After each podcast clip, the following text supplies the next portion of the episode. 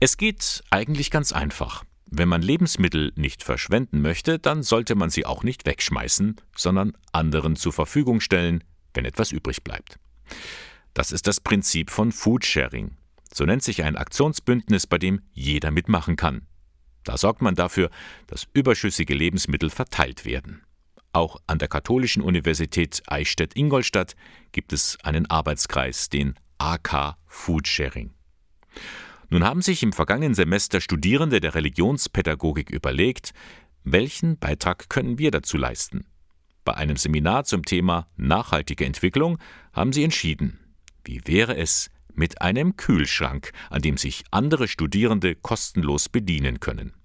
Elena Harvard war an dem Projekt maßgeblich beteiligt. Dadurch, dass wir im Mentorat immer Gottesdienste haben, da auch eben Essen übrig bleibt und es auch am Dienstag immer ein Thekenfrühstück gibt, da auch immer was übrig bleibt, haben wir schon gemerkt, es ist Bedarf da, weil man doch merkt, okay, es wird eben weggeschmissen, wenn sonst keiner ist, wo soll es dann hinkommen?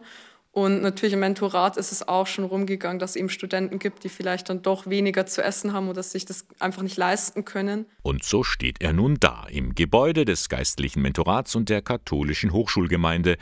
Ein großer weißer Kühlschrank. Das wird vom AK Food Sharing befüllt. Die haben eben Kooperation mit bestimmten Geschäften und bringen dann eben ein- oder zweimal in der Woche befüllen die den, äh, da kommt was rein und bedienen können sich dann alle Studenten und Studentinnen hier in Eichstätt und da hat jeder hat hier Zugang und kann sich dann was nehmen.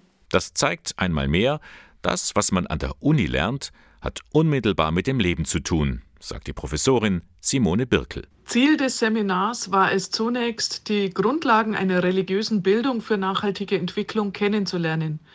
Dabei ist mir im Sinne des Service Learning immer eine enge Verzahnung zwischen den fachlichen Inhalten und der praktischen Anwendung wichtig.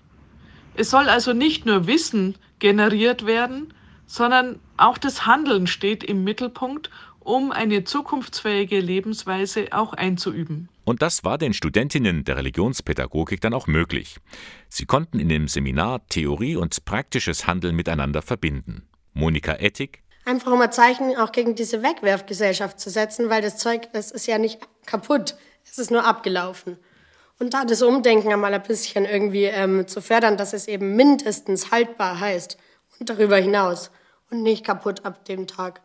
Sowas finde ich ganz wichtig. Und für Elena Harvard machte das Projekt deutlich, Nachhaltigkeit ist ein Thema, das uns alle angeht. Dadurch sieht man eigentlich erstmal, wenn der Kühlschrank befüllt ist und man den aufmacht, wie viel allein in diesem Kühlschrank drin ist. Und der Gedanke, dass, wenn das jetzt nicht in diesem Kühlschrank wäre, einfach jetzt schon weggeworfen wäre, das ist einfach trotzdem nochmal schockierend. Und deswegen finde ich es auch gut und wichtig, dass man da nochmal aufmerksam macht. Der Kühlschrank im Gebäude der katholischen Hochschulgemeinde in Eichstätt. Das Projekt kam an, die Studierenden haben sich fleißig daraus bedient. Er wird auch demnächst wieder bestückt, wenn nach den Osterferien das neue Semester beginnt.